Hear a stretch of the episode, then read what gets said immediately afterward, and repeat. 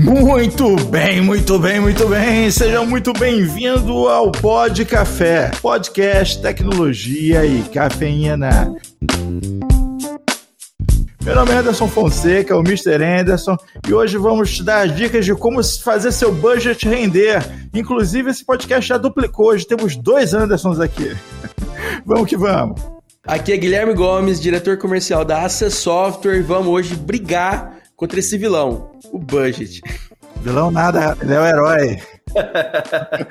Aqui é Diogo Junqueiro, VP de Vendas e Marketing da Access Software, e para nós é um prazer estarmos falando aqui agora sobre os desafios do budget na segurança da informação.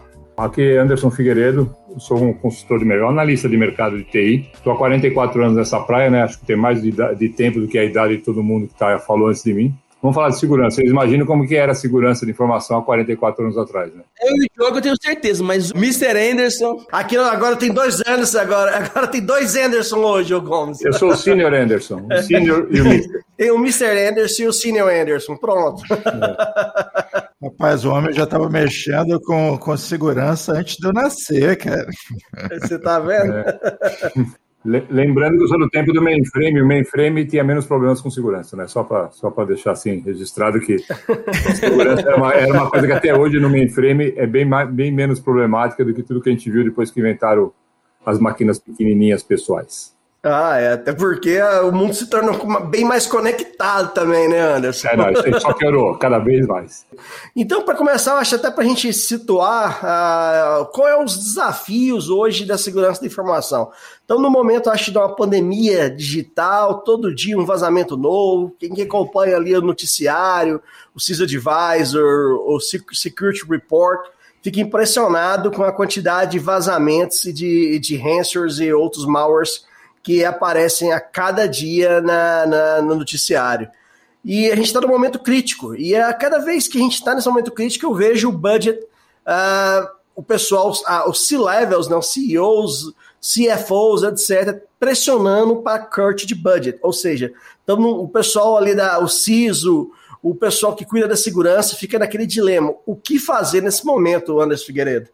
Bom, é, esse momento se repete há muito tempo, né? Na realidade, toda vez que aparece alguma coisa nova, né? A gente acabou de falar um pouquinho antes aí, ah, estão mais conectados, né? Tudo isso traz mais problemas. Se a gente pensar, nós tivemos essa discussão quando apareceram os celulares, depois quando apareceram as aplicações móveis, depois quando apareceu o IoT, agora com o, o trabalho remoto, com o home office, a gente sempre tem essa preocupação. Essa preocupação sempre vai aparecendo o problema é que quando elas aparecem, elas aparecem no momento que o cara gastou com tudo isso que eu falei até agora. O cara gastou fazendo aplicações móveis, o cara gastou pondo a galera em celular, o cara gastou comprando soluções de IoT, e agora com o home office também a gente gastou um monte de dinheiro. Então, o que a gente vê é assim, tem um discurso muito bacana, que todo mundo tem segurança como prioridade, nossa, dentro do nosso, da nossa prioridade, da prioridade da empresa, a segurança é, é fundamental, mas talvez o maior desafio seja transformar esse discurso numa prática. Fazer desse discurso que segurança é a coisa mais importante quando a gente fala de, tecnologia da informação ou da informação, ser verdadeiro e passar a gastar mais com segurança. É, quantas vezes a gente já não viu esses, esses caras falando e os caras usam planilha para guardar as senhas, né? Não, aqui é segurança e preocupação. E tá o cara lá com, com a notinha no, no monitor dele com, com a senha de admin no, do servidor, por exemplo. Daí para mais, né? O que você quiser de exemplo, né? Quer dizer, a gente. Eu faço um trabalho, é o quarto ano que eu faço um, um estudo com CIOs de empresas médias e grandes do, do, Brasil, e tem uma pergunta lá que é sobre segurança, tem umas três ou quatro, mas tem uma que é assim: o que, que você prefere, né? O que você acha que é mais importante? Uma segurança aberta, um pouco aberta, mas que seja ágil, ou um, um, um projeto de, de, segurança que seja mais fechado, né? Que seja mais. que, que segure mais a onda, né? Tá, tá, mudando, né? Quando eu perguntei há quatro anos atrás, 30% dos caras queriam um projeto muito fechado. Todo mundo ia no, no, no, projeto mais aberto. Porque o mais aberto é mais barato. O cara põe um firewall, depois o cara põe um anti-DDoS, o cara vai pondo coisa de pouquinho. Quando a gente fala de projeto, primeiro que no Brasil, quando você fala de projeto, o cara já treme, né? O projeto tem começo, meio e fim, que para o Brasil já não é uma coisa assim, né? Que, pô, faz parte do regulamento, né? É, e aí a gente passa a ter esse tipo de, de, de preocupação o, você tem um, um budget para pôr de pouquinho de pouquinho, só que você não consegue justificar muito um budget muito grande. Por quê? não é tangível, sabe? Não é aquela coisa assim, ah, eu vou pôr aqui e vai dar mais dinheiro. Eu vou pôr aqui e vai economizar alguma coisa. Segurança lembra seguro de carro, né? Se a gente fizesse a conta, a gente nunca pagaria um seguro de carro. Se a gente fizesse só a conta numérica, ficar pagando aquele seguro de carro ou de casa a vida inteira para nada. Até o dia que roubam o seu carro. Se, se a gente for contar que, é, for considerar que é, nunca vai ser necessário, a gente nunca pagaria. O problema é que a gente não é nada e não tem como prever o futuro, né? A gente não tem como trabalhar com, a, com, a, com essa com essa realidade. Então a gente acaba falando, ah, não é, não é algo palpável, não é algo que se vê, mas o custo hoje de, de uma penetração num data leak é muito grande, desde a, que vai ali desde a parte ali de reparar, identificar e reparar o erro, que é caro, e depois é, é, prevenir aquele erro, fora a imagem, reputação, multas de uma eventual LGPD e assim por diante. Então, é, o pessoal realmente, às vezes, considera isso um seguro, e aí é melhor, é melhor ter, com certeza, eu acho que tem que ter, né? Quanto mais, melhor. Porque a única certeza que a gente tem é que uma hora você vai ser atacado. Eu, eu acho que é improvável no mundo de hoje você considerar que você está isento de algum uh, malware ou de algum ransomware, até porque uh, todos os dias uh, seus usuários estão uh, correndo esse risco conectado à rede. Né? Não, é, é, bem isso mesmo, Diego. Eu acho, acho exatamente isso. É, o problema é que é quanto custa, né? Então, quanto custa, quanto custa justificar, sabe? Não é quanto custa de dinheiro, é quanto custa justificar. O cara está acostumado a fazer ROI, fazer custo-benefício. Você falou assim, puta, tem, tem um data lake invadido. E você tem uma queda, você, ter a, você cair, você, você ficar sem, sem atividade, né? Você perder horas de trabalho. Esse tipo de conta é que os CIOs estão aprendendo a fazer. Hoje eles estão aprendendo a fazer isso. Antigamente era muito no retorno de investimento ou no, no custo de propriedade. Agora eles descobriram que eles têm que olhar com um pouco mais de detalhe. Os budgets começam a subir um pouco, ainda é, são, são, baixos, mas começam a subir um pouco. Quem justifica o investimento, que é em geral o CIO, CISO, o nome que a gente queira dar para esse sujeito, eles estão aprendendo a justificar isso com paradas, com perdas, com a marca, vão começar a fazer com a LGPD, a gente vai falar daqui, pra, daqui a pouco de LGPD, mas vamos começar a falar de LGPD. Mas aí tem números. Se não for tangível, é muito difícil justificar. E aí, em geral, o cara fala assim, mas na minha casa eu tenho lá dois, o cara que eu dizendo é o homem do dinheiro, né? Eu tenho lá meu, meu, meu micro, os tablets dos meus filhos, e a gente pôs lá uns antivírus e está tudo bem, nunca aconteceu nada. Primeiro, ele não sabe se não aconteceu nada. Né? Segundo, é que a comparação é imbecil, né? A comparação não tem nada a ver, é comparar minha casa com, né, por mais que eu faça, mas, mas o cara, os caras comparam, né? O cara compara, cara, sabe? É igual aquele cara que fala assim, pô, para que comprar uma Ferrari se eu posso ir de Fusca no mesmo lugar, sabe? É uma comparação né, inútil. Então é bem por aí, quer dizer, e outra coisa que tem que atrapalha muito, a gente tem muito pouca gente qualificada, qualificada mesmo, tanto para vender isso, como para desenvolver isso, como para trabalhar com isso. Né? Então a gente tem em todas as camadas, a gente tem pouca gente. O mercado brasileiro hoje tem mais de 300 mil vagas aí esperando gente qualificada para trabalhar nisso. Não só em segurança, mercado de TI. Mais de 350 mil vagas. Né? Há seis anos atrás era 80 mil. Gente qualificada, né? Estou falando qualquer um. Em segurança, então, você é mosca branca. Né? Hoje o cara de segurança só é menos procurado do que o tal do cientista de dados, agora que é a palavra da vez. Mas o cara de segurança é procurado e não tem. Né? Eu tenho que apostar que o fornecedor saiba me vender direito para que eu faça direito realmente a, a, gama de profissionais de segurança da informação estão em extinção, são moscas brancas realmente. Mas aí eu, eu, te, eu te faço a pergunta: como é que a gente pode é, levar a, o pensamento, como é que os profissionais de TI, os gestores de TI, de segurança da informação, pode tentar levar para o seu board, seu decisor, seu CFO, porque a gente sabe que eles têm essas reuniões de discussão de budget, e muitas vezes ainda o pessoal é, VTI, ou, ou, ou mais especificamente a segurança da informação, vê mais realmente como um custo, né, e não mais com aquele investimento. E na verdade é um investimento, né, que você está ali é, investindo em algo para não, não te causar um prejuízo tão grande, que aí a gente falou aí da, da custo de mitigação, custo de marca, de, de ficar parado e assim por diante, né. Eu, a gente conhece uma empresa que está duas, três semanas é, teve, teve um ataque há duas, três semanas tentando recuperar os dados. O pessoal trabalhando TI 24 por 7 e ainda não está estável, né?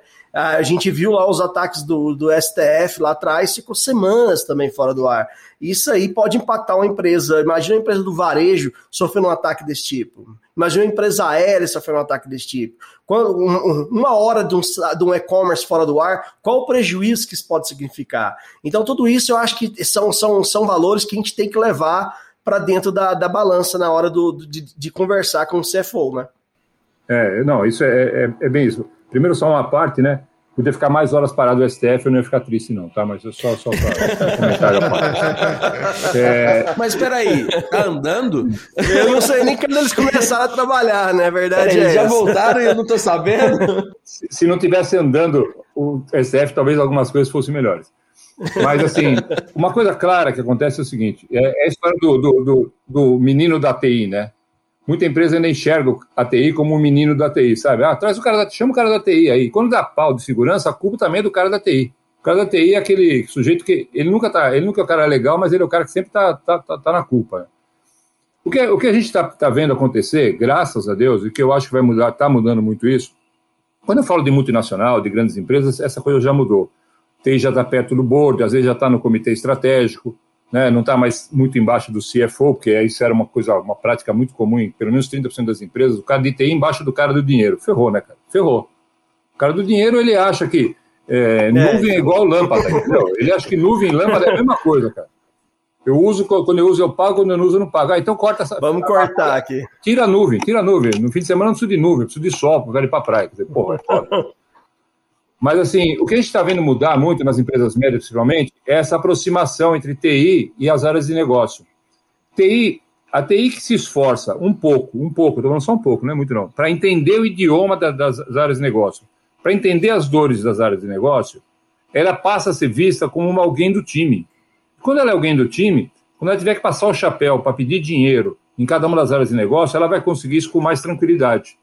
TI está mudando. A gente está vendo acontecer muito isso com a área de TI em vários, vários, sabe, em segmentos que era inimaginável, tipo, por exemplo, agroindústria.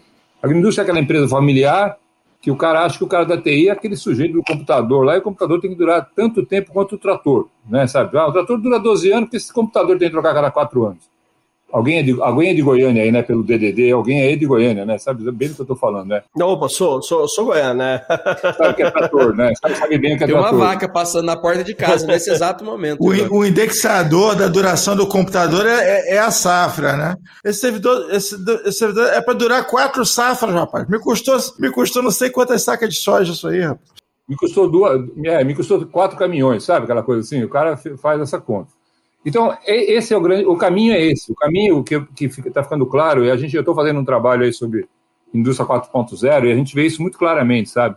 As, as TIs que se aproximaram mais das áreas de negócio já não são vistas só como a TI que gasta dinheiro, que é um centro de custo. São vistas como alguém do time. Ou você vira alguém do time, ou você não vai virar nada. E a outra coisa que eu falei um pouquinho antes o gestor de TI ele tem que aprender a fazer um business case, ele tem que aprender a mostrar para o cara por que, que o projeto é bom, o que, que o projeto traz de benefício, o que, que o projeto traz de redução de custo, ou o que ele traz de aumento de receita, ou coisa até intangível, né?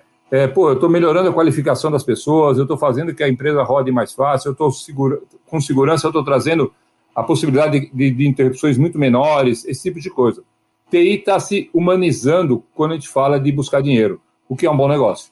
Esse é o caminho que está acontecendo e é o caminho que eu acho que tem que ser trilhado mesmo. Olha, isso aí é genial, cara, porque realmente é, faz toda a diferença quando a TI está alinhada com, com o negócio da empresa, né? E até é engraçado que esse é o slogan da Managing Engine que eles trabalharam aí nos últimos anos, né? que é TI alinhada aos negócios, que é justamente essa mentalidade de você trazer para a linha de frente a proposta da TI que é, tem de estar realmente viva em cada departamento, em cada necessidade, tem que sair esse estigma do menino do computador, né? sair o estigma de TI ser algo que lida em momentos de, de, de, de problema, né? Ah, parou tudo aqui, fala com a TI, né? E esse, esse é um momento muito ruim para estabelecer o relacionamento. Né? O relacionamento mais saudável é no momento de criação, é no momento de, expansão, é no momento de discutir soluções, de construir novos caminhos. Né? Então, uma TI que faz pontes ao invés de paredes, com certeza vai ter muito mais sucesso no budget deles. E o que é legal, Xará, é que está acontecendo mesmo, sabe? Eu, eu, tenho, eu faço 65 anos a semana que vem, né? E já vou tomar vacina daqui a pouco. tá chegando a vez, né? É, Existem algumas vantagens, né? Tem poucas, mas. É, mas só toma cuidado para não virar bolsa ou sapato, né? É, mas também, nessa altura, se virar bolsa ou sapato também, tanto se eu tiver no pé de alguém bacana, pode ser bom. Faz, faz, pelo menos 10, 12 anos que eu estou trabalhando como consultor, né? Porque você vai ficando velho, né? Nos Estados Unidos você vira guru, né? Aqui você vira consultor, é o limite máximo de, de que um velho pode chegar. E, e, faz desses 10 anos, faz 8 que eu ouço os caras falarem, eu ouço os CIOs falarem que não, nós estamos alinhados com o negócio. Na prática você não via acontecer, sabe? Agora eu estou ouvindo o cara do negócio falar isso de verdade. Agora eu estou vendo acontecer. Eu estou fazendo um trabalho que eu entrevisto alguém de negócio e alguém de TI, em momentos distintos. E essa coisa do idioma é uma verdade absoluta. É, TI tem que aprender o idioma das áreas de negócio, não é as áreas de negócio que tem que aprender, é, sabe, não sei o que, é ransomware. Quando o cara, você fala ransomware pro cara, o cara acha que você tá com algum ranho no nariz, sabe, cara? Pô, ransomware, cara, não serve para nada. O cara não é uma expressão normal, né? Então, esse tipo de coisa faz muita diferença. E uma outra coisa que eu acho que é a hora, eu anotei aqui para não esquecer isso, porque eu acho que é a hora de TI. Se tem um momento onde TI pode se aproveitar, TI gastou muito dinheiro esse ano que passou por causa da pandemia. TI gastou muito dinheiro, muito fora do budget. Todo mundo gastou mais do que o budget, em tudo, em tudo de TI. Teve que se adaptar para a questão do work from home, né? Por causa do home office, mas gastou muito dinheiro. O nego foi para a nuvem sem fazer conta, nego foi segurança eh, na empresa, eu queria saber que na casa dos caras não ia ter segurança, aquela coisa toda. Agora é a hora desse sujeito ir lá e falar assim: olha, atendemos, funcionou, suportou uma pandemia e eu consigo reduzir esse gasto oferecendo a mesma coisa para a empresa, é o momento do cara mostrar que ele também sabe reduzir gastos, sabe? Que ele sabe tratar o dinheiro do jeito que ele, da empresa como ele trata o dinheiro dele. O nego de TI é tudo muquirana, né? A grande maioria é bem muquirana mesmo. Né? Se ele fosse... Então, se ele souber fazer isso de, do mesmo jeito, é um grande momento para o cara se aproveitar disso para tirar esse estigma da TI, entendeu?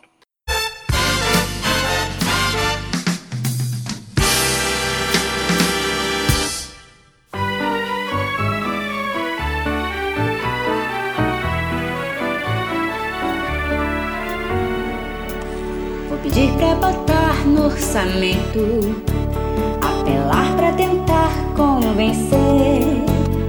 Preciso do software, isso é investimento, segurança é essência, viver.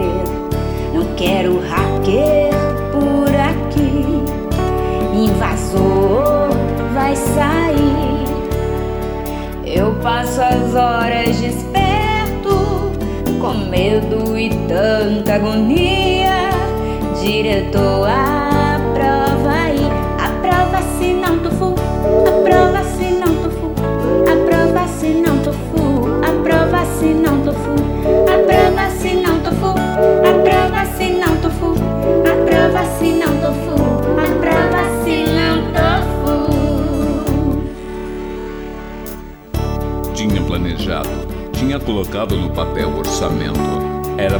vez que pedi algo tão importante. Senti orgulho de proteger a empresa e os dados dela, mas dependia da aprovação da diretoria. Isso me deixava em plena agonia. Sonhava toda noite com hackers invadindo o sistema e para fugir desse pesadelo eu disse: Aprova se não tu for, aprova se não tu for, aprova se não tu for, aprova se não tu for,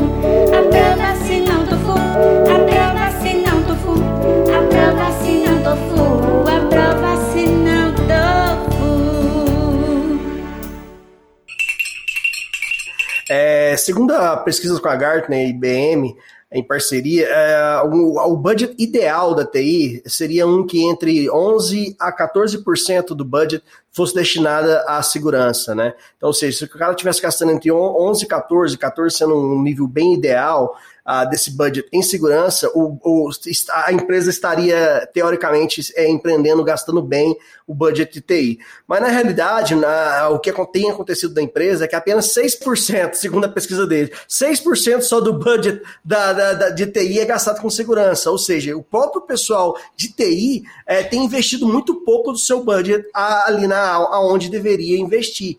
E aí, às vezes, a gente vê a questão de prioridades, né? Às vezes é hora de, de esperar um pouco ali para investir em tecnologias, uh, mesmo cloud ou mesmo uh, fone ou hardware, upgrade de hardware, etc., para investir na área de segurança, porque a gente sabe que não é, um, não é algo que vai trazer um benefício visível, né? Uma modificação, um benefício visível, ah, como um novo front-end, alguma coisa nesse sentido, mas vai estar tá te prevenindo de grandes apuros no futuro. E aí a gente voltando àquela comparação de seguro do carro, né? Um seguro de carro hoje está, sei lá, entre 3 a 5%. Se a gente colocar, pegar 4% do valor do veículo ali, um veículo de 100 mil, ah, se a gente for calcular um PT desse, desse carro, né? Vamos dizer assim, dividindo por 4 mil seria 25 anos. Ou seja, você diria 25 anos, você não vai dar nenhum PT no carro. Eu já dei PT no carro, dei PT em dois carros, né? Eu não, e eu não sou tão velho. Imagina, em 25 anos de, de história. Pode acontecer mais vezes, né? E, e, e a gente está fazendo uma comparação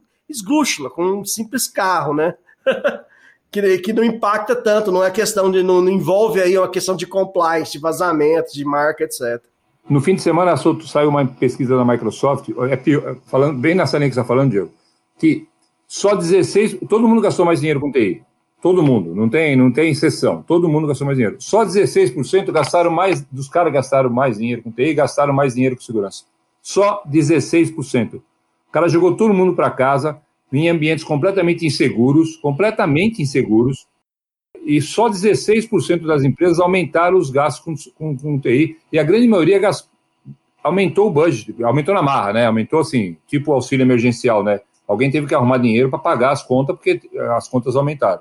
É, até porque a empresa, a empresa não, ia, não ia funcionar, né? É, não, podia levar os caras para o escritório e matar todo mundo lá, morrer todo mundo, né? Ou aumentava ali a capacidade de, das empresas trabalhar de from home, ou as empresas paravam. Então, automaticamente, o budget ali teve que ser deslocado. Mas teve economias em outras áreas, né? imagina custo fixo, energia, etc. Então, mas só 16% dos caras gastaram a mais em segurança. É louco, né? É louco. Em segurança. Falou, ainda não tem uma consciência. É absurdo, um né? É absurdo, é um absurdo. Na, na, teoria, a prática é outra, né? E aí eu venho, venho para a pergunta que eu, que eu quero, eu quero entender, eu gostaria de entender, você com muitos anos de mercado aí, Figueiredo, poderia nos ajudar. Por que ainda ah, o gestor de TI toma, às vezes, algumas decisões de deixar a parte de segurança para depois, ou deixar ali algo que impacta a parte de segurança, por exemplo, gestão de endpoint, gestão de pets, são algo ali que a gente, eu vejo no dia a dia, a gente lida aqui com centenas de clientes no nosso dia a dia, e eu vejo sempre eles adiando um projeto, e muitas vezes essas empresas que adiam esses projetos acabam impactadas no futuro e a gente fica entendendo por que deixar, às vezes, um, uma migração de RP, alguma outra, um projeto que sempre está ocorrendo, para o primeiro plano, ao invés da, da, da, questão da segurança. É algo que não entra na minha cabeça. Eu, eu queria ver qual é a sua opinião, já que você conversa com muitos CIOs é aí. a primeira resposta, Diogo. Vou voltar na primeira resposta. Tá? O cara é mais fácil ir fazendo de pedacinho. Porque vocês, vocês conhecem isso melhor que eu, tá? Se para especificar um projeto de segurança, eu não sou um especialista né, no, no técnico, logicamente, falando de segurança. Se fazer um, especificar um projeto de segurança, não é simples. Vocês sabem disso, né? não é um projeto assim. Um RP, cara, você, você, depois que você botou a primeira vez, você, você alterar, você mudar sistema, se atender uma demanda da área, da área de RH, ou atende, ninguém, ninguém atende demanda de RH, é mentira. Né? O cara fala que atende, mas atende. Isso é verdade, cara. Coitado do pessoal da RH, ele tem que brigar pro seu budget. Mas se fosse uma boa área, chamava, chamava Certo RH. Chama RH, cara, sabe? Já chama RH. Chama-se Certo RH. Né? E, e o, o, cara atender essas demandas, essas demandas é mais confortável. É bem mais confortável, sabe assim? Tanto sistemas quanto a fazer aplicação é, você derivar para o e-commerce. Eu, eu, ouvi todo mundo falar, depois de 10 dias, nossa, mandei todo mundo para casa e tudo funcionou. Aí quando você conversa hoje, um ano depois, tudo funcionou depois de 90 dias, sabe assim? Mas o cara consegue vender uma história que tudo funcionou quando ele mandou todo mundo para casa. E quando ele faz um projeto, quando ele faz, ele põe um, um, uma solução de segurança, não um projeto, é uma solução de segurança, não traz o mesmo impacto, sabe? Assim, não é. É burrice, de novo, vou falar de novo, é burrice, mas é assim que está funcionando. O cara vai fazendo de pedacinho, vocês devem passar por isso todo dia. O cara quer é um pedacinho aqui, um pedacinho ali, outro pedacinho ali. Quantos lugares tem um CISO? Quantas empresas tem isso? Meia dúzia de três ou quatro eu, tem um. Eu vejo essa situação muito, muito similar a governantes públicos que não fazem obras de sistema de saneamento, entendeu? Não, não faz obra de esgoto, porque fica debaixo da terra. É comparação muito boa, realmente. É. Exatamente, fica lá escondido. E essa galera que mandou. Eu ia fazer isso, eu ia falar isso, não quis falar, achei que era uma comparação. Não, é válido, é isso aí. Aqui é, a, gente joga, a, gente joga, no ventilador. Mas o que aconteceu com esse pessoal que mandou o pessoal para casa, sem o sistema de esgoto implantado, deu o um baldinho pro cara, entendeu? Toma um baldinho aí e tá tudo resolvido. E não é bem assim que as coisas funcionam. É, nos últimos 60 dias eu falei com 60 CIOs, tá? com 60 CIOs, nos últimos 60 dias, 60 caras, é, de empresas médias e grandes. Ninguém tinha, né? Muita gente abriu um pouco a segurança, sabe? Ah, vou abrir porque na casa do cara não dá, porque a internet é não sei o quê, porque a VPN, botar uma VPN é complicado, não sei o lá. Muita gente fez isso, cara. Quer dizer, nós tivemos um retrocesso de segurança, um retrocesso, é pior do que você está perguntando, Diogo. Nós tendo, tivemos um retrocesso, porque a, para deixar o cara em casa, eu tenho que, eu também não posso ser, né? Eu tenho que ouvir o cachorro do cara latindo, porque se o cachorro, né, sabe? O cara faz essa comparação, a comparação do esgoto que o Mr. Anderson fez antes, vale, vale também nisso. Ah, vamos conviver com o filho passando na frente da máquina com o cachorro latindo, entendeu? Hoje ninguém mais aguenta, né? Hoje não tem graça nenhuma o cachorro latindo, não tem graça a criança no teclado. Tinha muita graça no começo, agora não tem mais. É, não, mas. Segurança é... a mesma coisa, os caras abriram mão de segurança em troca de deixar o cara dentro de casa. É, eu acho que lá atrás o que aconteceu, eu até entendo, né? Foi abrir mão de segurança para a empresa estar tá rodando. Mas o problema é aquele, que, é aquele pessoal que se acomodou nessa realidade e não começou a, a, fazer a coisa certa, que a gente tem, igual o, o Gomes falou ali da questão de planilhas, né, de consenhas. Essas empresas que estão trabalhando de home office, ela com certeza tinha que ter um sistema de, de, de cofre sem, gerenciamento de identidade. É impossível hoje você trabalhar com uma segurança plena sem ter um sistema bom de gestão de identidade. Então, assim, você deixar os seus, seus usuários em várias, entre aspas, filiais, né, home filiais, vamos dizer assim, e sem, sem ter aí uma solução de gestão de identidade, sem ter uma solução de gestão de endpoint, e, confiando apenas no seu Fire, no sua VPN, você tá. É igual o Anderson falou, deu, deu pinico ali pro cara e vai dar merda. É só, é só uma questão de tempo. Então o pessoal tem que parar e começar a entender essa realidade e aí priorizar. Tanto o pessoal de TI entender que tem que gastar um pouco mais do seu, replanejar o seu budget focado na segurança, focado em soluções para LGPD, que por sinal LGPD eu acho que é um bom motivo para você convencer o seu board para chegar e falar, cara, é o seguinte, a gente tem que fazer isso, porque aqui, além da questão de segurança, ainda tem LGPD, é questão da multa, é questão que a gente, algumas infrações é maior que a multa, a empresa pode parar de funcionar, né? Então, assim, tem muita coisa que pode acontecer se não investir corretamente na privacidade de dados. E hoje, a gente, nós, como os usuários, a gente fica puto, é, realmente essa é a palavra, quando vê, ah, sei lá quantos milhões de usuários vazados da empresa XYZ, então, assim, Imagina isso acontecendo na sua empresa. Você está no noticiário, hoje até no noticiário não, não de TI, né? Tem noticiado esse tipo de vazamento. Então a situação é bem grave e, aí e o pessoal tem que se mover logo. Tanto o pessoal de TI tem que priorizar a segurança, como eles têm que convencer o board ou os seus, os seus pares ali para liberar o budget uh, de forma correta. Eu vou dizer uma coisa aqui para ficar registrada no tempo e espaço desse podcast é que você ouvinte, a próxima empresa a vazar dados é a sua. A sua empresa é a próxima empresa a vazar dados. O que faz isso mudar são as atitudes que você vai tomar nesse instante, é o que você vai conseguir fazer para remediar essa situação, evitar isso, entendeu? É. É um, é um fato, uma hora vai acontecer com a sua empresa se você não estiver preparado para isso, né? E o pior de tudo é quando isso acontecer com a sua empresa e você não saber nem o que aconteceu. Porque o que eu tenho visto aí de empresa, não, é sério, cara. O que eu tenho visto de empresa, que os dados saíram do banco de dados dela, é a Mas é, resposta é, padrão é, ah, não, a gente não identificou nenhum, nenhum vazamento, nenhuma penetração de segurança. Porra, meu, é claro que vocês identificaram, vocês não têm nenhuma solução de CIEM, nenhuma solução de auditoria. Quando eu vejo esse tipo de nota vindo da press release dessa empresa, eu falo, sabe por que vocês não, não sabem que foi que teve vazamento? Porque, porque a segurança de informação de vocês é um lixo. Vocês não conseguem ter um log para analisar ali, que saber que teve uma penetração. Se, se pedir para analisar o log dos últimos 30 dias de forma gráfica e de ter um reporte em 30 minutos, ah, o seu TI não consegue. Eu aposto, é por isso que você não consegue justificar. É por isso que a resposta padrão é: não identificamos nenhum vazamento da nossa base de dados. Análise. Mantemos os mais rigorosos padrões de segurança da informação. Bullshit. Esse tipo de resposta é bullshit. Entendeu? Quando eu leio esse tipo de coisa, eu falo, cara, não sabe nada. You know nothing. É Jon Snow. Mas é, é, é, é, bem isso mesmo. A gente. Cara, eu vou, vou, vou fazer uma. Os caras não sabem quantas pessoas que eles mandaram para casa vão voltar para o escritório. Os caras não têm isso definido ainda. Não é porque tem vacina ou não tem vacina, ninguém tem a volta. Porque a ida foi na marra. A ida foi na marra, ninguém, ninguém decidiu. Então, você imagina como é que o cara, vai, o cara vai definir um plano de segurança como? Se ele não sabe nem quanto ele vai ter. Ah, vai ter um modelo híbrido. Virou moda falar isso, né? Tudo é modelo híbrido. Sabe, no meu tempo, o modelo híbrido era aquele cara que gostava de todo mundo e de todo mundo gostava dele, sabe? Era meio uma coisa um tanto quanto complicada. Então, assim, vou falar uma coisa que você usou, você usou a expressão da LGPD. Eu tenho sérios problemas com a LGPD, sabe? Eu tenho sério, porque assim, a sensação que eu tenho até agora é que a grande maioria acha que a LGPD é daquelas leis que não pega, sabe? Para mim é claro isso. Quando eu pergunto o que você está fazendo de LGPD, ah, eu tive uma reunião com o pessoal do jurídico. que mais? Não, eu tive uma reunião com o pessoal do jurídico. Cara, em agosto vai começar a cobrar multa, cara. A multa e as multas são indecentes. As multas são de verdade, é multa de verdade, sabe? Não é aquela multa, né? É, e a multa começa mesmo em agosto, né? E ninguém tá preocupado, cara. Sabe? Você, nem ninguém, mas a grande maioria não tá preocupado. Ah, eu vi numa palestra, eu vi num evento, esse ano não teve evento, então ele não viu, né? Quer dizer, quando você fala que o cara, o cara não tem, ele não tem uma boa política de segurança, ele não tem reporte nenhum, e ele também não está atacando, ele não está nem preocupado com o LGPD, cara. Ele está achando que a LGPD não sei se vai pegar. E eu ouvi essa, sabe que eu ouvi de um cara semana passada, de uma empresa de 6 bilhões de reais de faturamento? O você acha que eu, quando eu falei de LGPD para ele, sabe o que ele me falou? Que vai esperar. Ah, cara, eu sou B2B. Que vai esperar para ver se pega. Sou B2B.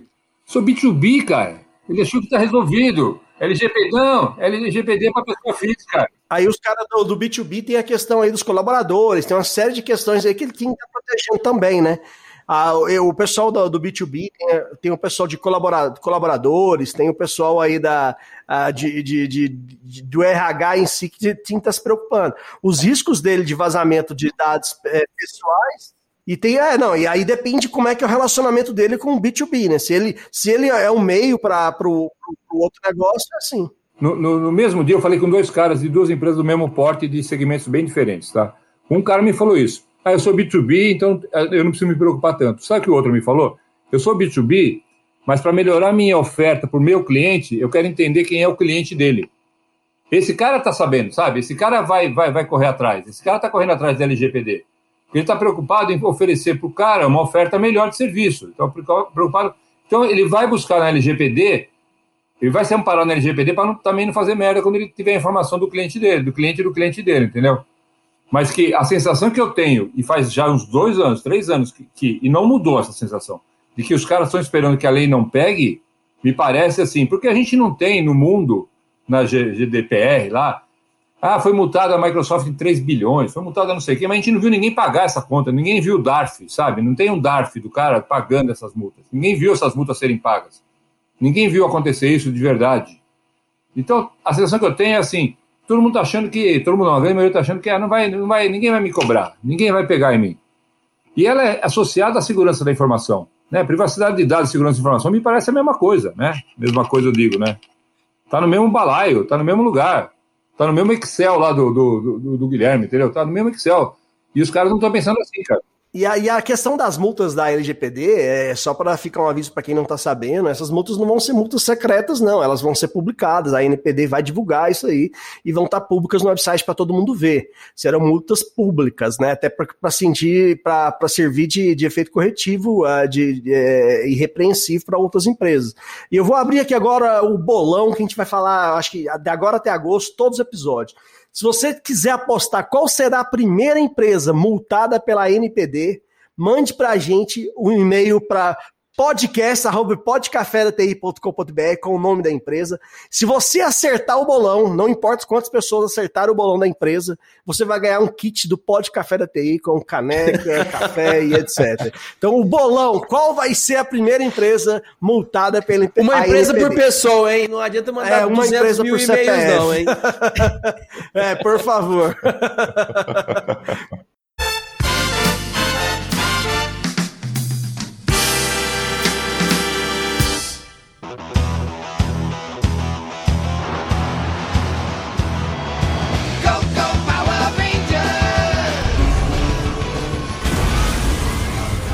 Carambolas! Ele se transformou em um monstro gigante e está atacando a Alameda dos Anjos. Isso não será um problema para nós! Chegou a hora de invocar o Megazord! Então, vai dar não? Como assim não vai dar não? Pois é, é, o Zordon não aprovou aquele orçamento pra gente fazer o upgrade que automatiza a formação dos robôs. E hoje está só nós três, né? Então vai ter que usar só os robozinhos mesmo. Caraca, velho, por que, que o resto da galera pegou Covid? Como assim? Não aprovaram o upgrade? Não vamos comprar nem cinto de segurança? Tô toda roxa de segurar naquelas cadeiras. É, realmente esse negócio de cinto de segurança já tá pegando mal. A galera da internet já percebeu que a gente segura nas cadeiras quando toma uma pancada, entendeu? Pior, né, cara? Mas assim, o Zordon comprou um monitor novo pra ele. Sabe, um daqueles esquelete 8K. Deve ter pelo menos umas 300 polegadas. E aí a gente ficou sem verba. E agora? Bom, agora a gente vai fazer o inevitável. Vamos chamar o Jaspion.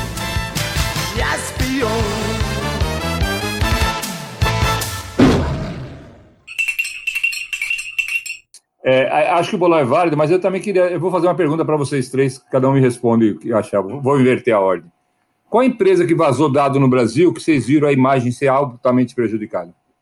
Cara, eu acho que aí tem, tem uma, uma questão é, é, é, de maturidade da questão de privacidade, né? A, a- nós, consumidores, ah, não vou dizer eu, porque a gente está envolvido aí diretamente com a questão da LGPD. A maturidade da questão de privacidade do dado, ou seja, do brasileiro entender que aquele dado é seu e você tem controle dele, ainda está evoluindo. E a LGPD vai estar influenciando para isso. E aí o nosso trabalho aqui no podcast, a gente sempre tenta mostrar que o consumidor, que você é o dono do seu dado, você define o que você vai fazer ou não. Então, a partir do momento que vazou um dado seu, cara, eu vou te falar um caso que foi impactado para mim, eu sou cliente da Prudential, e eu, e eu, e eu tenho sérias dúvidas com relação à segurança de dados daquela empresa. Por quê? Porque vazou um dado meu. Foi lá comunicado, fez tudo certinho, mas a, a impressão que eu tinha para com a empresa, a- a- o nível de confiança que eu tenho para com ela não é a mesma, a partir desde que aconteceu aquilo. Eu pensava ali, uma empresa de, de se mexe com dados sensíveis, né? Sabe da minha vida inteira, minha vida, minha saúde, tudo. Ela tinha cuidado dos meus dados melhor, porque eu confiei nela e pago uma grana preta para ela eh, gerir esses dados. Então, assim, imagine isso acontecendo, a maturidade da, da- da- da- das pessoas ouvindo e falando, pô, os dados são meus. Eu, eu- o Facebook ali não pode fazer isso com meus dados, o Instagram não pode fazer isso com meus dados. Eu não permiti, quem autorizou você utilizar os meus dados? Então, quando você receber aquela ligação e você entender que você pode proibir, inibir aquela, receber aquela ligação telemarketing que você não autorizou, tá te ligando, e aí sim vai começar a ter impacto negativo nesse tipo de vazamento. Eu acho que isso é uma questão de maturidade da, da nossa, da nossa população, dos nossos consumidores também, que está vindo, porque a, a, a realidade de, de dados, de privacidade, para o brasileiro é uma coisa muito nova, né? A, a LGPD está atrasada, vamos dizer assim, em relação a outros países. É, eu acho que é isso mesmo, não tem muito, muito segredo, não.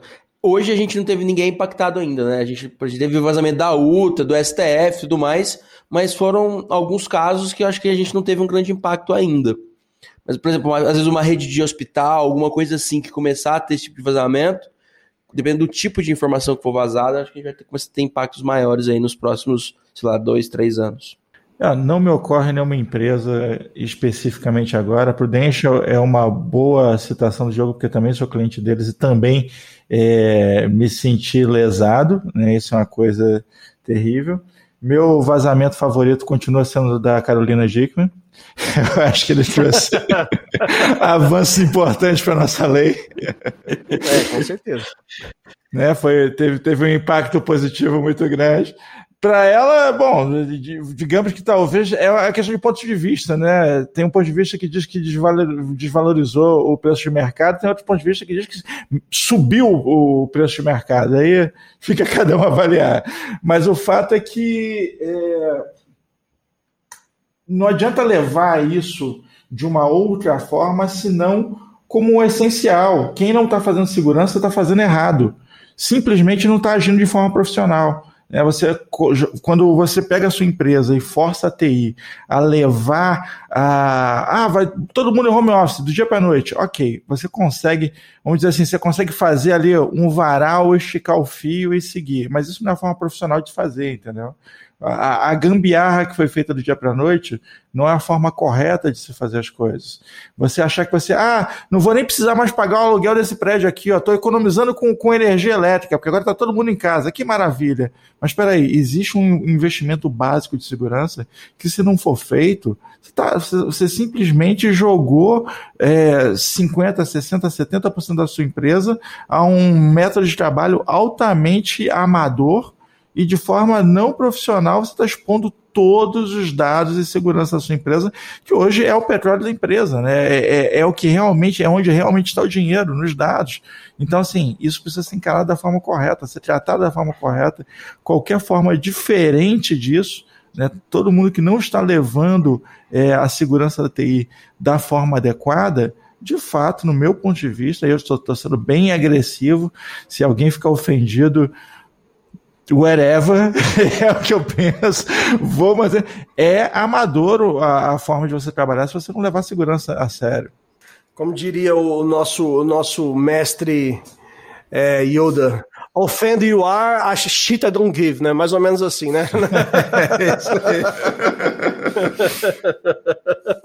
Concordo que a gambiarra foi necessária, né? Não tinha jeito, a gambiarra foi necessária, né? Naquele momento, mas que a gente tem que se preocupar muito com isso mesmo, com a segurança. Eu acho que esses casos, tipo STF, tipo vazamento de CPF, trazem um pouco mais as pessoas para a realidade de que os dados são vulneráveis, de que os dados são importantes, de que os dados pertencem a elas, né? Que é um, é, uma, é um bem nosso, né? Que o meu dado é um ativo da minha vida, né? Se eu fosse o cara da. da eu ia mandar declarar no imposto de renda para ver se, se o cara tiver, tinha um pouco mais de cuidado com isso eu acho que as invasões, a divulgação das invasões é que, que vai fazer a gente se amadurecer mais rapidamente. É o, é o caminho. E que as empresas têm que investir. As empresas têm que investir em estrutura de infra, tem que ter um cara responsável por infra, no mínimo para fazer a interface com o fornecedor de solução de segurança. A empresa tem que se adequar ao máximo possível, totalmente à LGPD, e se ela lidar com o mundo lá de fora, da Europa, ela tem que se adaptar à GDPR. As empresas têm que ter um plano estratégico de longo prazo de segurança e não só uma solução aqui, outra solução ali. Tem que ser encarado como a prioridade. Todo mundo, eu, eu sempre acho muito engraçado que as pessoas falam que segurança é prioridade número um, né? Quem estudou um pouco de latim, prioridade não tem número um, ou é prioridade ou não é, né? então, assim, mas se é a prioridade dos caras é a tal da segurança, ela tem que ser plena. Ela tem que ser com LGPD, ela tem que ter com planejamento estratégico, e ela tem que ser ela tem que ser também com gente de segurança dentro da sua empresa. Você não, você não pode terceirizar toda a segurança, se você não, no mínimo para ter interface, no mínimo para saber, dentro da minha realidade, o que importa. Agora, você tem que ter gente boa que te forneça soluções, tem que ter empresas boas para te fornecer soluções, tem que ter empresa que olhe para o seu, seu cenário e saiba. Senão vai ser aquilo que o Mr. Anderson falou, você é o próximo. E ser o próximo nessa fila não é legal. É legal ser o próximo na fila da vacina, não ser o próximo na fila de quem vai ser invadido, de quem vai ser é, não, E aí a gente, eu acho que segurança da informação tem que levar o questão de, de, é algo que tem sempre ser feito, né? Aí a gente pega a questão de uma fazenda, né? Por que, que fazenda? Da onde vem fazenda? Fazenda vem da, da origem que tem sempre ser feito. Então você nunca acaba o trabalho na fazenda. Não, não, chega um momento, ah, acabou o trabalho. Não existe isso. Na fazenda você está sempre, é constante, vai ter que se fazer. Seja o que você fez hoje, amanhã vai ter mais coisa para fazer. Você vai estar tá sempre fazendo, vem aí a, a origem do nome. Então a segurança da informação é uma coisa. Não adianta você, você achar que uma hora você está seguro. Você vai ter que estar constantemente é, é, é, é updating seus, seus, seus, seus, seus programas, seus projetos e, a, e, analisando se você está seguro ou não. A gente falou no episódio 45 sobre Zero Trust, que muitas empresas, aí, principalmente fora do Brasil, já estão adotando, e aqui a gente está discutindo a questão de budget, né? uma, uma coisa simples, priorizar ou não, aí dá para entender a realidade da, da segurança da informação brasileira. E aí dá para entender por que muitas vezes é, tantos dados são vazados aí constantemente, né? E aí eu, eu, eu queria até pedir dicas aí para o Anderson Figueiredo, para os nossos gestores que estão nos ouvindo aqui, por onde começar essa questão de planejamento do budget da segurança da informação? Vou, eu, vou, eu vou me permitir repetir uma frase que eu ouvi de um CIO quando eu, nessas conversas que eu tenho tido ultimamente, que é a que eu mais gostei de segurança. Ele falou uma coisa que o Diogo acabou de falar. Você vai ser invadido uma hora. Você vai ter, sabe? É igual. É, você vai ser roubado, você vai ser assaltado. Uma hora vai acontecer. Então, é, a primeira coisa que, que, um gestor de TI tem que ter é que ele tem que ter um parceiro que esteja do lado dele todo o tempo. não precisa, não precisa de um parceiro que tranque a porta absurdamente, porque a porta vai ser invadida, certo? Mas ele precisa de um parceiro que o ajude quando isso acontecer. Quando tiver algum problema, que ele saiba. Então, a primeira coisa é escolher bem com quem você vai trabalhar a segurança. Essa é, para mim, a grande definição. Que a porta vai ser arrombada um certo dia, vai. Eu preciso ter alguém que consiga me ajudar nesse momento, que esteja ali presente imediatamente. Problema de segurança tem que ser resolvido de forma a mais imediata possível. Porque senão eu não sei o tamanho da confusão que vai virar dentro da minha organização. Essa é a primeira coisa. A segunda que eu falei antes, né, é a história do de ter um plano claro, um plano estratégico claro, um plano estratégico para a segurança. Definir um plano, criar um business case, ir lá no, no, no board da companhia e mostrar todos os aspectos que uma segurança não completamente eficiente traz para a companhia. Desde do, da, do, problema da marca, mas passando por empresa parada, passando por dado vazado, passando por informações para concorrência, a gente tem espionagem industrial, não adianta nego falar que não tem, a gente tem espionagem industrial e não é só quando alguém contrata o cara da outra empresa. Então, assim, ter um bom parceiro, definir um plano estratégico de segurança, não quebradinhos para ir resolvendo pedacinhos da segurança. Para mim, talvez sejam os dois grandes, os dois grandes passos que alguém tem que fazer nesse momento. É, e se aproveitar desse, desse momento de todo mundo estar tá falando, nossa, é, tem coisa sendo vazada, tem uma lei que vai ter muita multa, usar o que está ao redor para apoiar esse business case, para apoiar as suas justificativas para conseguir grana para aplicar em segurança. Muito bem, cara. É, é, acho que é por aí mesmo. Tem um, um, outro, vamos dizer aí, uma área gris, né? Uma área cinza, que é a dúvida que bate sobre muita gente, porque é, as questões de segurança, de foi invadido, não foi invadido, dado roubado, não, dado não roubado, isso é mais ou menos igual o corno, né? O cara fica na dúvida, o cara não sabe se foi, se não foi, ou se alguns dizem que todo mundo vai ser. E como é que você sabe a tua situação? Cara, você precisa levar isso a sério, precisa fazer uma varredura no seu ambiente. A gente tem falado isso frequentemente. Os caras, é... ah, como é que eu sei se meu ambiente está seguro? Você precisa passar aí uma ferramenta de vulnerabilidades, você precisa fazer uma varredura no teu ambiente, você precisa checar como é que estão os patches, você precisa de um diagnóstico do teu ambiente, para você saber onde é que está pisando, porque se você nem sabe onde está pisando, se você não sabe com quantas vulnerabilidades você está lidando no seu ambiente, o teu risco de ser roubado e nem saber que foi roubado é gigante. Você vai descobrir quando, quando tiver no jornal, se tiver no jornal. Né? De repente, o, você que vai concorrer aí para ganhar o kit LGPD nesse bolão da, da, primeira empresa, cara, a primeira empresa pode simplesmente ser denunciada por qualquer um. Então fica fácil até roubar nessa, nessa, nessa brincadeira, entendeu? Depende de quem, de quem que eles vão multar, mas o fato é que qualquer um é um alvo, entendeu? É como aquela música do Papo é o Pop, entendeu? É, o Papo é Pop, né? É, todo mundo é um alvo e ninguém está salvo. Tá todo mundo ali é, exposto a essa situação. Então, de fato, atitudes são necessárias. E a, e a atitude que eu recomendo até, é, por enquanto ainda gratuito, quem ainda não fez um assessment LGPD aqui, se quiser fazer um assessment para fazer um teste no seu ambiente, verificar as vulnerabilidades que vocês têm hoje, para pelo menos você saber, você gestor de TI que não sabe, cara, você tem que saber.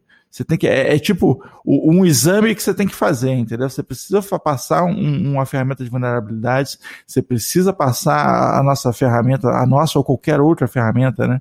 De gestão em endpoints para você ver como é que está a situação da sua empresa nesse momento. Porque o fato é que tem muito gestor aí que não faz ideia da situação. Passe a nossa, por favor. É, eu tô sendo aqui, é, como é que se diz? Imparcial, né? Tô sendo uma russa é. nossa, assim. Sabe, sabe o que é maluco, o Guilherme, Mr. Anderson, Diogo? É que quando você pergunta se as pessoas hoje fazem POC, né, prova de conceito, todo mundo faz. Quando você pergunta se alguém faz POC de segurança, É, muitas vezes não quer saber onde está a dor, tá? Entendeu? Ninguém, ninguém, ninguém trabalha com uma POC de segurança. Vai fazer um assessment desse, fazer uma varredura qualquer. A gente faz. É, é, é, o cara tem medo. É, o cara tem medo, porque se, se ele fizer um negócio desse, ele vai ter que... Suponha que ele faça uma varredura e descubra que ele está que ele tá ferrado ele está errado. Ele vai ter que ir lá no board e falar: sabe que eu tenho que gastar dinheiro agora? Porque está tudo ferrado. É.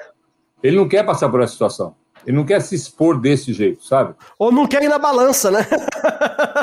entendeu? Não quer saber o peso que ele tá, não quer não subir na balança. É mais ou menos isso, é a é, mesma coisa. Mas esse é o cara que tá correndo o risco sério de perder o emprego dele, entendeu? É o cara que vai ter uma invasão a qualquer momento e vai rodar. É verdade, Mr. Anderson, mas ele, a, a, cabeça é a cabeça que a gente falou agora do cara que tem que emagrecer, do cara que não come doce três dias antes do exame de sangue para ver que não está com glicose. É, é, é, mais ou menos por aí que, que o cara está pensando. O problema grande é que ele fica exposto, né? Ele põe, ele põe o bumbum na, na, janela, cara. Quando ele vai lá e fala assim, ó, eu fiz uma varredura e eu preciso de dinheiro porque nós estamos muito expostos. O cara vai falar, cara, faz 10 anos que eu gasto dinheiro com você, você fala que gasta dinheiro com segurança. Também tem esse receio, também, também tem isso, né? Então é muito complicado. É, é, é complicado para o cara. Eu não estou não tô justificando, não, cara. Tá? Tô só explicando o que devia acontecer. Eu sou a favor de que o cara faça o máximo possível, né? Que o cara, primeiro que ele vai. Eu, eu tenho uma frase que é o seguinte: eu digo, cara, o bumbum já está na janela. Agora você tem que descobrir se você está no primeiro andar ou no, ou no quinto, entendeu? Porque faz muita diferença a distância que você está do chão. Eu acho que é bem isso mesmo, né? Então, eu acho primeiro eu acho que o cara tem que gastar dinheiro, porque o dinheiro que ele está gastando é o dele, não é o meu. Mas mais do que isso, eu acho que é um investimento, entendeu? Deixa de ser gastar dinheiro e passa a ser um investimento. Tem que ser tratado como investimento. Ele tem que justificar para o cara como um investimento, sabe? É, e para isso, ele vai ter que se expor. É melhor ele se expor do que ele perder o emprego lá na frente. É muito é, melhor. Com certeza. E aí, voltando a falar da história do corno, não adianta depois vir com aquelas respostas de corno, porque o corno eh, não sabe se foi traído ou não. A primeira coisa que o corno vai falar é: não, eu não fui, não. Não adianta chegar e mandar para a imprensa assim: não, a gente, estão em, segundo investigações, não identificamos nenhum vazamento de dados. Então, assim, não adianta ter esse tipo de resposta, que o cara que vazou o data leaker ali, que está com seus dados, uma hora vai te expor, uma hora vai te entregar, vai entregar suas tabelas e vai ser facilmente é, identificado que veio da sua empresa. Ou seja, vai ficar e mais feio para você. Porque é, você vai virar, além de corno, um corno manso, né, cara? Que sabe do problema e não faz nada. é mais ou menos isso. É, cara, eu, tenho, eu conheço uma história fantástica sobre isso, que é o seguinte: o cara, o cara chega em casa, encontra a mulher dele com outro cara no sofá. E aí ele, revoltado, ele diz: Vou acabar com isso. Aí o cara vende o sofá. Nunca mais pegou ninguém no sofá. A questão é que você precisa tratar, precisa tratar o problema com seriedade. Não adianta você botar ali um, um band-aid, enrolar a situação, porque, cara, dado vazado é coisa séria e o, o, dado tem lá seu DNA, né? Você consegue rastrear, saber de onde é que veio. Então é meio complicado. Eu acho que o cara sabe pouco. Essa coisa de que é, é, é quando pegar o dado, o dia que alguém divulgar o dado, vai ter o DNA dele, sabe? Eles não têm essa, essa, esse conhecimento. Não, sabe? principalmente o pessoal de, pre, de press release, né? Principalmente o pessoal que responde essas press release aí. Eles não têm a mínima noção de que dá para identificar que aquele de que aquele banco de dados veio da empresa. Ele só mete a resposta ali que melhor vai proteger, porque a, função do PR ali é, é blindar empresas de, de possível bad PR, né? Então a, ele vai colocar uma resposta lá sem saber que dá para identificar. E saber que tem metadados, tem tabelas e um monte de coisa que pode entregar à empresa, né? Então é complicado.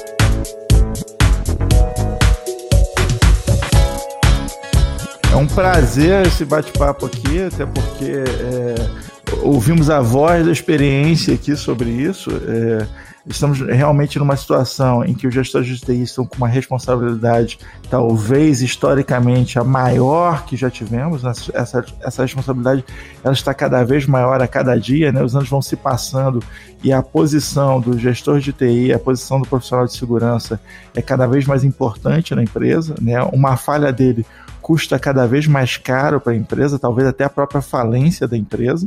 Né? Se já não haviam ali a fatia dos hackers, agora também tem a fatia do governo, porque o governo também está taxando, né? vão haver multas aí e a situação está cada vez mais complexa.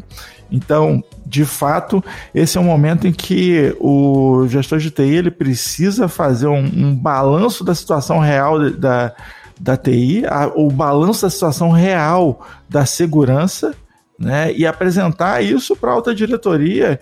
E é o seguinte: olha, ah, não, tudo bem, encontrei aqui 5 mil vulnerabilidades, o jeito de resolver é com essa ferramenta aqui, isso aqui custa tanto, esse investimento aqui custa tanto e tal. E quando a alta diretoria se recusa a fazer o melhor, a melhor posicionamento para um gestor de TI ou para um gestor de segurança, o que for, é assina aqui embaixo, então, meu querido, que essa decisão de vocês não é minha. É bem né? por aí. Eu acho que é eu acho que o Mr. Anderson falou algo muito real, né? A gente saber onde é o nosso ponto fraco, onde estão as vulnerabilidades da, da, da empresa e expor isso realmente, deixar isso de, de, de para todo o board, para todo mundo tá sabendo, e se o pessoal decidir optar por não investir naquele momento, ou colocar um calendário muito longo de investimento, que ele se assuma a responsabilidade por o que está acontecendo, desde que seja exposto todos os riscos aí que o o Anderson Figueiredo falou, né? O qual, um vazamento desse, um, problema desse, uh, pode, pode ocasionar o que naquela empresa? Pode parar aquela empresa, pode causar reputação e assim por diante. Então, tudo isso é importante ser levado em consideração e é importante o, o, o gestor da segurança da informação ter isso na ponta, da ponta do lápis. Queria agradecer muito aí a presença do, do, do nosso amigo Anderson Figueiredo, deixar o canal aberto aqui para você fazer o seu seu, seu, seu merchan aí, seu jabá com relação ao trabalho de consultoria que você faz, Anderson. É, antes do merchan, eu só queria falar que a gente está ouvindo muito que dado é o novo petróleo, eu acho que ele é muito mais que o novo petróleo. Só duas coisas têm que ser bem observadas nisso. Dado, nem todo dado é bom. Então, às vezes, a gente gasta muito dinheiro e muita energia tratando todos os dados quando tem muito dado que não serve para nada.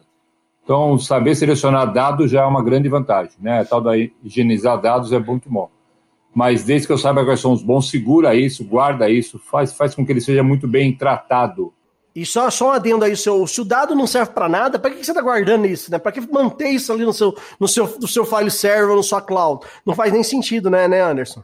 É por isso que eu, é isso exatamente isso que eu queria falar. É, guarda, o dado tem que ser bom, porque também virou uma moda. Ah, tem que guardar tudo que é dado. Não tem que guardar tudo que é dado, cara. Sabe? Quando você tira a fotografia, você tira cinco e fica com uma porque uma é boa e as outras quatro são mais ou menos. É a mesma coisa, né? Sendo bem, bem simplório. É, meu merchan, eu trabalho com consultoria é, de mercado, basicamente. Nome bonito é inteligência de mercado, eu não gosto muito disso. Eu gosto muito, eu trabalho muito olhando o que está acontecendo e apontando as tendências, depois de falar com quem comanda as TIs das empresas. Eu olho para o cenário atual e falo das tendências, né? O que, que pode ajudar os caras é, na estratégia daqui para frente olhando o que está acontecendo no momento e aconteceu nos anos passados. É, conto história, eu, eu, sempre me apresento como um contador de história, faço muita, fiz muita palestra na vida, fiz muito evento na vida. Sou um contador de história. Como eu tenho muito tempo, eu tenho muita história para contar, né? E sou, não, sou, não sou tão quadradinho como são os meus parceiros de idade de TI, que a maior parte está aposentado, né? Eu, como ganhei muito e gastei muito também, então fiquei. Estou tendo que trabalhar ainda, mas tudo bem, faz parte do jogo. Gastar muito é bom demais, né? Melhor, é melhor do que ganhar ah, muito. Ah, é, gastar com muito certeza. é E foi ótimo lidar, trabalhar com vocês, estou à disposição. Vamos deixar os seus links de contato aqui na descrição do episódio, quem precisar da consultoria. E, e, e eu acho que é isso, né? Vamos fazer outro podcast sim, porque esse foi muito, muito bom. vamos, vamos, vamos fazer mais, porque o assunto foi. O papo foi muito bom.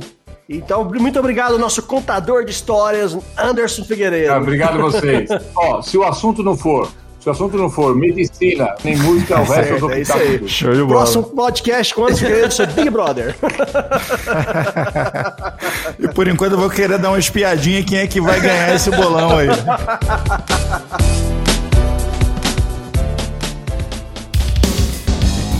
Este podcast é um oferecimento AC Software, liderança em soluções para gerenciamento de TI. Contatos podcast@podcafeti.com.br